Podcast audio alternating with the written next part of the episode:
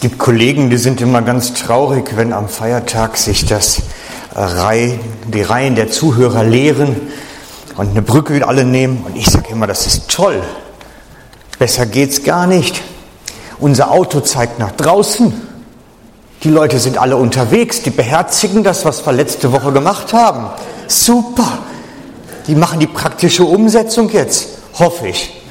Hoffe ich. Also von daher ist das alles gar kein Problem. Auffahrt. Auffahrt ist ein Milestone, so ein Meilenstein ähm, auf unserer Expeditionsreise, weil das thematisch ein ganz wichtiger Eckpunkt ist. Der Text, den ich dafür ausgewählt heute habe, heute Morgen, der Predigttext, ist ein Text des Paulus, den er schreibt an die Epheser, wo er erklärt, was eigentlich an Auffahrt geschehen ist und wie wir das verstehen sollen für uns. Ich lese aus dem Epheser Kapitel 1 ab dem Vers 19. Und mit was für einer überwältigenden großen Kraft er unter uns, den Glaubenden, am Werk ist. Also Gott unter uns, den Glaubenden am Werk ist. Es ist dieselbe gewaltige Stärke, mit der er am Werk war, als er Christus von den Toten auferweckte und ihn in den himmlischen Welt den Ehrenplatz an seiner rechten Seite gab. Damit steht Christus jetzt hoch über allem, was Autorität besitzt und Einfluss ausübt. Er herrscht über alles, was Rang und Namen hat, nicht nur in dieser Welt, sondern auch in der zukünftigen. Ja, Gott hat ihm alles unter die Füße gelegt. Und er hat ihn, den Herrscher über das ganze Universum, zum Haupt der Gemeinde gemacht.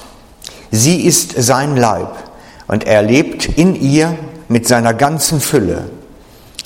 Er hat alles und alle mit seiner Gegenwart erfüllt.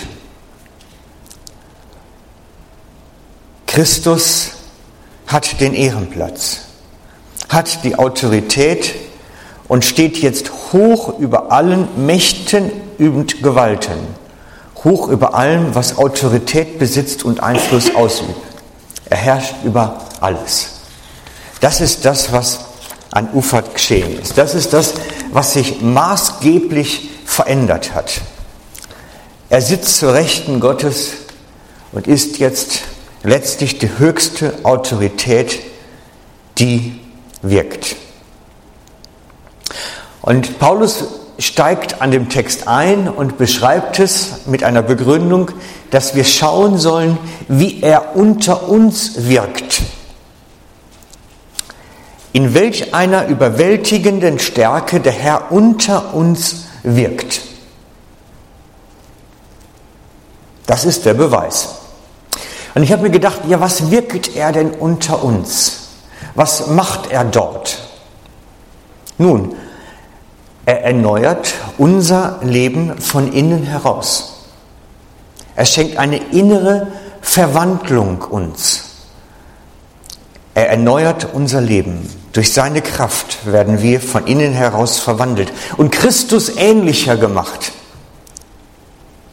Der bedrückte, traurige, empfindet neue Freude. Der unruhig getriebene erlebt eine ganz neue Qualität inneren Friedens und der Ruhe. Der immer ungeduldige kann plötzlich mit Menschen den langen Weg gehen. Er bekommt Ausdauer. Der mürrische, knurrige kann plötzlich freundlich sein. Der egoistisch Geizige wird generös, ja großzügig und kann gütig sein. Der Nachtragende und von Rache beherrschte kann Vergebung praktizieren. Der, der in Versuchungen erliegt, kann plötzlich treu und standhaft sein. Der aufbrausende Streiter kann sanftmütig sein. Der, der die Beherrschung verliert, entdeckt dass er durch Jesus in uns sanftmütig und selbstbeherrscht sein kann. Der Herr Jesus wirkt in dieser überwältigenden, großen Kraft in unserer Mitte. Er verwandelt uns von innen heraus und schafft damit eine Qualität von Gemeinschaft, die es sonst nirgends gibt auf diesem Planeten. Die Gemeinde ist absolut einzigartig. Es ist der Ort, wo Menschen von innen heraus verwandelt werden. Und das führt er als Beweis an. Seht, mit welcher überwältigenden Kraft der Herr unter uns am Wirke ist. Von dieser unglaublichen Kraft schreibt Paulus. Es ist die gleiche überwältigende Kraft, mit der er den Christus aus den Toten herausholte und an Himmelfahrt in den Himmel auffahren ließ. Eine Wolke sandte er und so wurde er emporgehoben. Und in seiner großen Autorität sitzt Gott der Herr nun auf dem Regentenstuhl. Er regiert. Ab heute, ab Auffahrt, ist er die höchste Autorität im Himmel. Über Engel, Erzengel, Geistwesen. Ich kenne nicht alles, was es dort gibt. Er ist die höchste Autorität in dieser anderen Dimension. Aber mehr noch, er ist nicht nur himmlischer Herrscher, er ist auch irdischer Herrscher. Die Bibel ist da eindeutig. Er ist eingesetzt über jeden König, über jede Regierung, über jede Regierungsform. Er herrscht über alles. Er ist die höchste Autorität im Himmel und auf der Erde seit diesem Krönungstag an Himmelfahrt. Glaubst du das? Dass Jesus die höchste Autorität ist? Kann man sich das vorstellen? Dass ein himmlischer, unsichtbarer Herrscher letztlich über jeder Regierung, über jedem König, über jedem noch so kleinen Despoten steht. Und ich muss gestehen, es fällt mankisch schwer. Denn tief in unserem Herzen haben wir da zumeist ein Problem mit. Jeden Abend in den Nachrichten werden wir eines Besseren belehrt. Zumindest versucht man das.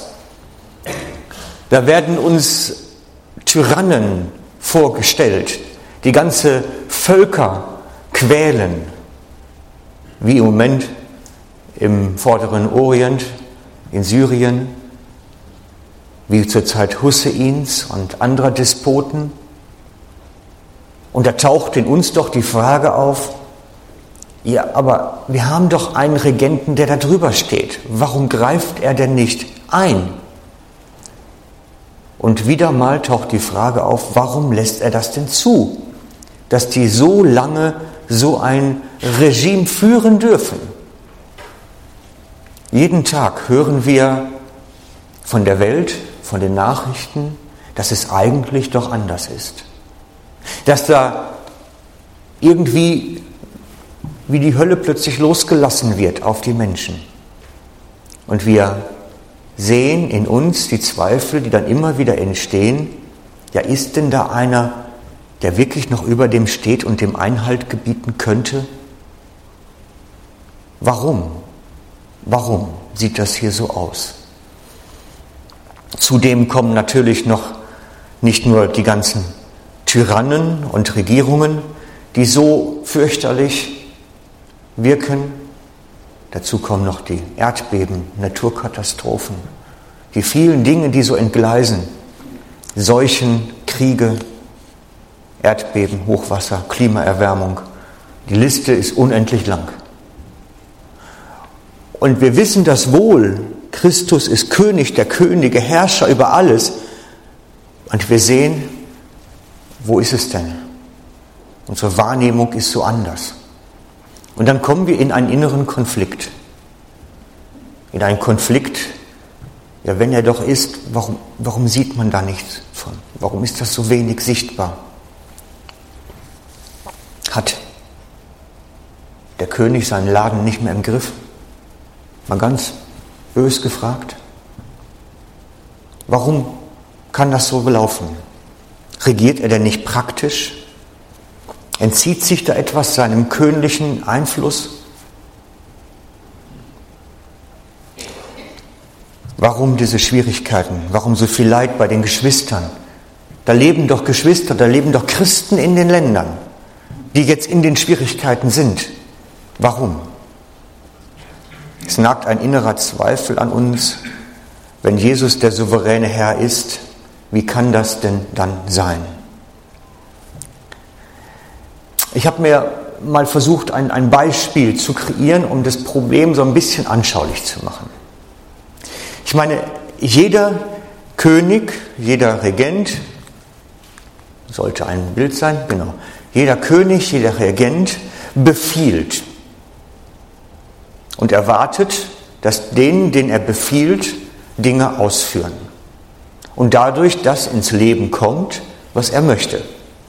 Ein praktisches Beispiel.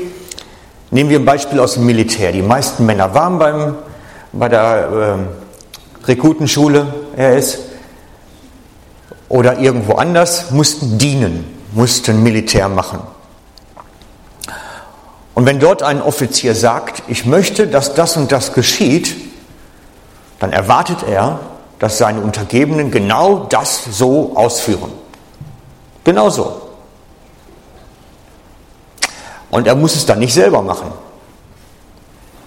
Wenn ein Luftwaffeoffizier des Militär hier in der Schweiz befiehlt, dass die nächste Luftwaffenübung im Thurgau stattfindet, wird er wohl kaum seine Flugzeuge selber dahin fliegen, alle sondern er erwartet, dass die Piloten die Flugzeuge dahin bringen und dass der ganze Staff, das ganze Personal und Equipment dahin gebracht wird. Zum Teil plant er nicht mal sogar die Schritte, sondern gibt selbst das noch in Auftrag. Also er gibt eine Weisung und erwartet, dass diese Weisung umgesetzt wird, dass genau das in Realität kommt, was er befiehlt. Ein Stabsoffizier, wenn der sagt, dass bei der nächsten Übung ausschließlich mit Fisch verpflegt wird, wird kaum auf den Fischmarkt gehen und den ganzen Fisch kaufen. Sondern er gibt seinen Leuten die Anweisung, das zu planen, den Einkauf vorzubereiten. Und wenn irgendeiner klug ist, wird er nachfragen, ist das denn sinnvoll? Ne? Also mal als Beispiel.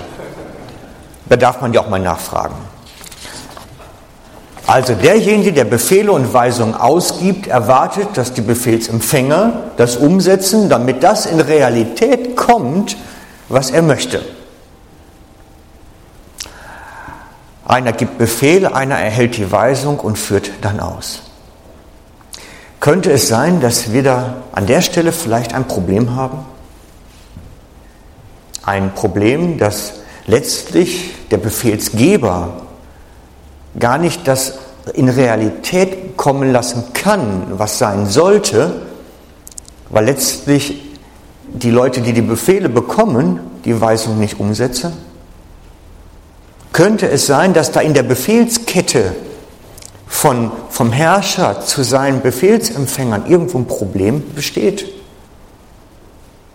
Und dass deswegen oftmals so vieles so aussieht, wie es dann aussieht nachher? Jesus selber nennt dieses Prinzip, wenn er etwas auf Weisung des Vaters gemacht hat, Glauben. Und wenn wir etwas ausführen, nennt er das Glauben. Ich möchte einen Text vorlesen, der das belegt. Und zwar, wer mitlesen mag, ich habe es oben sonst auf dem Beamer, es steht im Matthäus 8. Ich bin ein bisschen schneller mit aufschlagen, weil ich es vorbereitet habe. Also Matthäus 8 ab Vers 5. Als Jesus nach Kapernaum oder Kapernaum kam, trat der Hauptmann einer dort stationierten Einheit an ihn heran und bat ihn um Hilfe. Herr, sagte er, mein Diener liegt gelähmt und mit fürchterlichen Schmerzen bei mir zu Hause. Jesus erwiderte, ich will kommen und ihn heilen. Herr, sagt daraufhin der Hauptmann, ich bin es nicht wert, dass du mein Haus betrittst. Doch sprich nur ein Wort und mein Diener wird gesund. Ich unterstehe ja selbst dem Befehl eines anderen und habe meinerseits Soldaten unter mir. Wenn ich zu einem von ihnen sage, geh, dann geht er. Und wenn ich zu einem sage, komm, dann kommt er. Und wenn ich zu meinem Diener sage, tu das oder das, dann tut er es. Diese Antwort erstaunte Jesus und er sagte zu denen, die ihm folgten, ich versichere euch, in ganz Israel, ah, Entschuldigung, ich habe mich weitergeblättert, ich versichere euch, in ganz Israel habe ich bei keinem solch einen Glauben gefunden. Ja, ich sage euch, viele werden von Osten und Westen kommen und sich mit Abraham, Isaak und Jakob im Himmelreich zu Tisch setzen. Aber die Bürger des Reiches werden in der Finsternis hinausgeworfen, dorthin, wo es nichts gibt als lautes Jammern und angstvolles Zittern und Beben. Daraufhin wandte sich Jesus zu dem Hauptmann und sagte, du kannst nach Hause gehen, was du glaubst soll geschehen. Und zur gleichen Zeit wurde der Diener gesund. Der Hauptmann beschreibt die Autorität des Herrn Jesus in der unsichtbaren Welt, indem er sie mit der Autorität des Hauptmanns vergleicht. Er stellt einen Vergleich an und sagt, letztlich bist du genauso Befehlsgeber wie ich und ich weiß, wie das läuft. Er sagt, ich weiß, wenn ich sage, es soll geschehen, werden sie es tun, weil ich es gesagt habe. Und wenn du etwas sagen wirst, werden dir die unsichtbaren himmlischen Mächte gehorchen, weil du hast die Autorität darüber. Und Jesus sagt, so einen Glauben habe ich in Israel noch nicht gefunden. Er nennt das ein Glaubensprinzip, in dem der Hauptmann erkennt, welche Autorität Jesus hat und dieses anerkennt und auch damit legitimiert in einer Form, sagt er ihm, das ist Glauben, was du da machst. Du glaubst, ich habe die Autorität und deswegen kann ich jetzt etwas tun. Er bittet, doch sprich nur ein Wort, dann werden die Befehle umgesetzt. Die unsichtbare Welt muss gehorchen, denn du hast die Autorität. Er erkennt Jesu Autorität über Krankheit, böse Geister, über Not an. Er erkennt seine Befehlsgewalt an. Und Jesus sagt dazu, in ganz Israel habe ich solch einen Glauben noch nicht gefunden. Jesus konnte im Leben des Offiziers wirken, weil der Offizier einen festen Glauben an die Autorität Jesu hatte. Er wusste so fest, Jesus kann, ohne Zweifel, hat alle Autorität. Wenn jedoch Menschen keinen Glauben in dieser Form hatten, Jesus als Befehlsgeber nicht sehen konnten, konnte Jesus wenig tun. Auch das ist überliefert. Wenn sie Mühe hatten, in Jesus denjenigen zu sehen, der diese Autorität in der sichtbaren und unsichtbaren Welt hat, konnte Jesus kaum wirken. Es steht geschrieben in Matthäus 13, ich habe den auch vorbereitet, in Matthäus 13, Jesus in seiner Heimatstadt.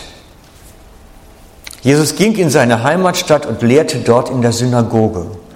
Erstaunt fragten die Leute, woher hat der Mann solche Weisheit? Woher hat er die Kraft, Wunder zu tun? Ist er denn nicht der Sohn des Zimmermannes? Ist nicht Maria seine Mutter? Und sind nicht Jakobus, Josef, Simon und Judas seine Brüder? Leben nicht auch seine Schwestern und hier unter uns? Woher hat er nur das alles? So kam es, dass Jesus bei ihnen auf Ablehnung stieß. Da sagte Jesus zu ihnen, ein Prophet gilt nichts so wenig wie in seiner Heimatstadt und in seiner eigenen Familie. Und wegen ihres Unglaubens tat er dort nur wenige Wunder. Und wegen ihres Unglaubens tat er dort nur wenige Wunder. Ihr Unglaube reduzierte das, was Jesus unter ihnen wirkte. Was war ihr Unglaube?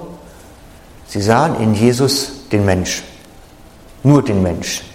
Sie sahen in Jesus denjenigen, der mit ihnen groß geworden ist, mit dem sie vielleicht im Sand gespielt haben. Er war einer von ihnen, ein Kumpel, ein Kamerad. Aber sie konnten in Jesus nicht den göttlichen Herrscher, die Autorität über unsichtbare Mächte sehen. Ihr, ihr Blickwinkel war reduziert auf den Kumpel Jesus. Und sie konnten den Gottessohn Jesus nicht sehen.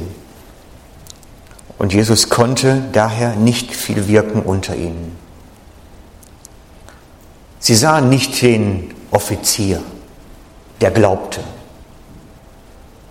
und letztlich dem folgen konnten.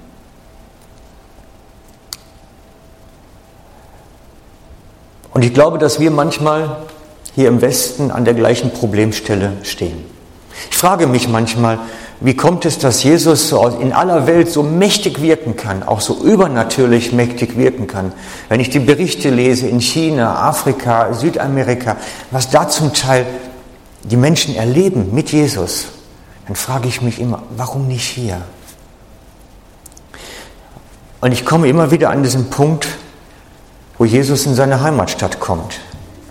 Könnte es sein, dass wir Jesus viel zu sehr zu unserem Kumpel gemacht haben, zu unserem Freund, mit dem man über alles reden kann und trauen ihm aber letztlich nicht mehr die göttliche Autorität zu, diese Herrschaft des Himmels und der Erde? Könnte das bei uns hier im Westen so ein grundsätzliches Glaubensproblem an der Stelle geben?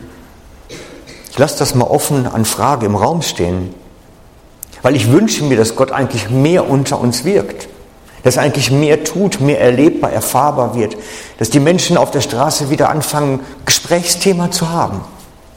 Jesus wirkt, er ist hier. Das wäre es doch. Könnte es sein, dass wir sind wie die Menschen in Kapernaum, die letztlich Jesus auf den Freund und Kumpel reduzieren und nicht mehr die Autorität des Himmels, der unsichtbaren Welt und aller König der Könige in ihm sehen.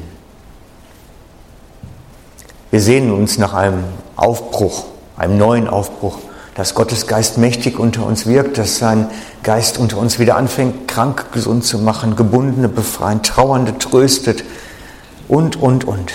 Wir sehnen uns danach. Aber ich weiß inzwischen, es wird wesentlich davon abhängen, wie wir Jesus sehen, wie wir ihm begegnen, wie wir ihm gegenüberstehen. Dass wir ihn wieder als den Befehlsgeber, als die Autorität annehmen, seiner Macht und Möglichkeit glauben. Und das wünsche ich mir für uns. Das ist wirklich so die Intention für mich heute. Ich möchte euch Jesus als den gekrönten König und die höchste Autorität neu wichtig machen heute Morgen. Das ist Himmelfahrt. Das ist das, der gekrönte König hat alle Autorität. Jetzt nun. Und nicht nur in unserem Leben, sondern auch weit darüber hinaus. Er kann alles, einfach alles, er hat alle Möglichkeiten und ich will es glauben. Und wir stehen in dieser Befehlskette eingereiht und er ist der Oberbefehlshaber. Paulus beschreibt sich selber, Römer 1.1, ich führe es wahrscheinlich zum wiederholten Male an. Er schreibt dort in der Übersetzung hier, ein Knecht Christi. In der Trivialliteratur ist dieses Wort, was bei uns mit Sklave oder Knecht oder Diener übersetzt ist, bekannt. Die griechische Trivialliteratur kannte den Begriff schon. Und er wurde in der Prosa damals verwendet für jemanden, der im Bauch einer Galeere als Sklave angekettet sitzt und rudern muss. Das ist das Wort, dieses Bild für das Wort, was wir mit Diener übersetzen in der Schrift. Ein in der Galeere angeketteter Sklave, der rudern muss. So stellt sich Paulus vor. Als jemand, der in der Befehlskette Gottes unten steht, Weisung erhält und ausführen muss. Und so sind wir ebenso in dieser Befehlskette, in dieser Ordnung, wo er uns letztlich Autorität ist. Und es ist mein Anliegen, dass wir ihm neu Autorität geben, auch über uns. Jesus hat die ersten Jünger ausgestattet mit Autorität. Wir lesen in Lukas 9, als er die zwölf das erste Mal aussandte, gab er ihnen Kraft und Vollmacht über Dämonen und zur Heilung von Krankheiten. Er gab ihnen die Vollmacht als Befehlsgeber. Ihr sollt machen, hier ist die Vollmacht. Das ist Befehlskette. Und heute wirkt das immer noch das Gleiche unter uns. Auch uns stattet er aus. Er sagt seinen Jüngern und Zuhörern, es ist alles möglich dem, der glaubt. Es ist alles möglich. Und ich glaube, dass wir manchmal an der Stelle unsere Zweifel haben. Kann Jesus wirklich alles? Meine Intention heute Morgen ist, dass wir das reduzieren und sagen, er kann. Er hat Autorität. Er ist König der Könige. Er ist die höchste Autorität, die wir kennen. Und er kann. Alles ist möglich dem, der glaubt. Und die Geschichte, wo da steht in Markus 9, Vers 24, das ist die Geschichte von dem Vater, der seinen Sohn zu Jesus bringt. Und er betet nachher, Herr, hilf meinem Unglauben. Hilf mir, ich will glauben. Mach es in mir. Schenke mir diesen Glauben. Hilf mir. Das wünsche ich mir für uns, dass wir in dieser Haltung sind.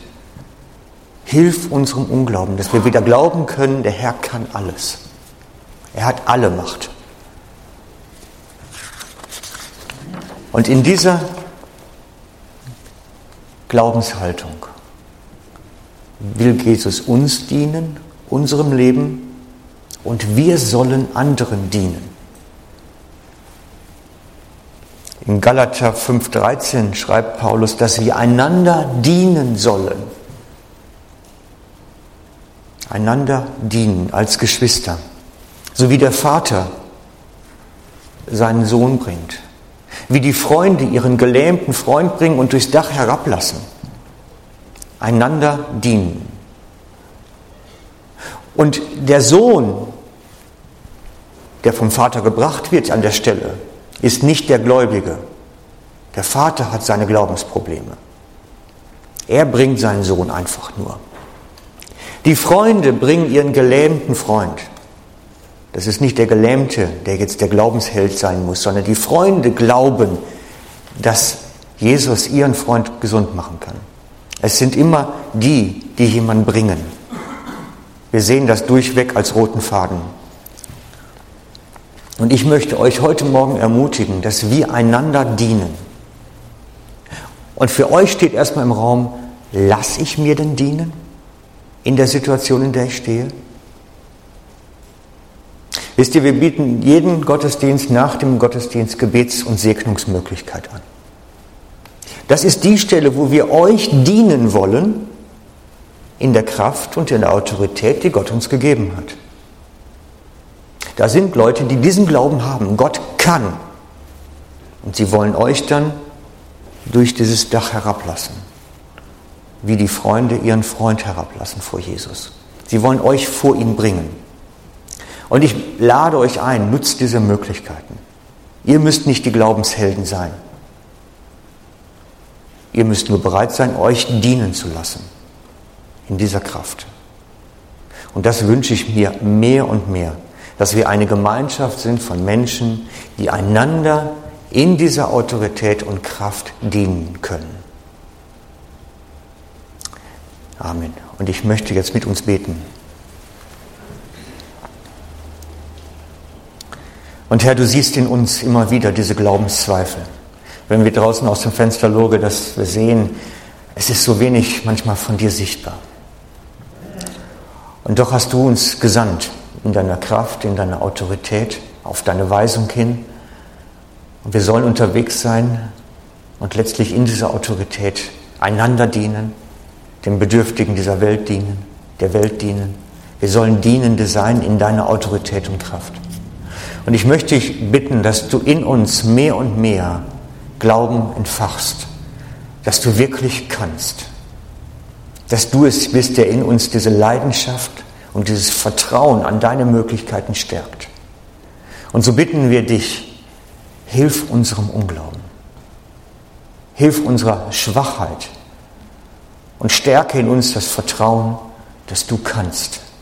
Wir wollen darin wachsen, Herr. Amen.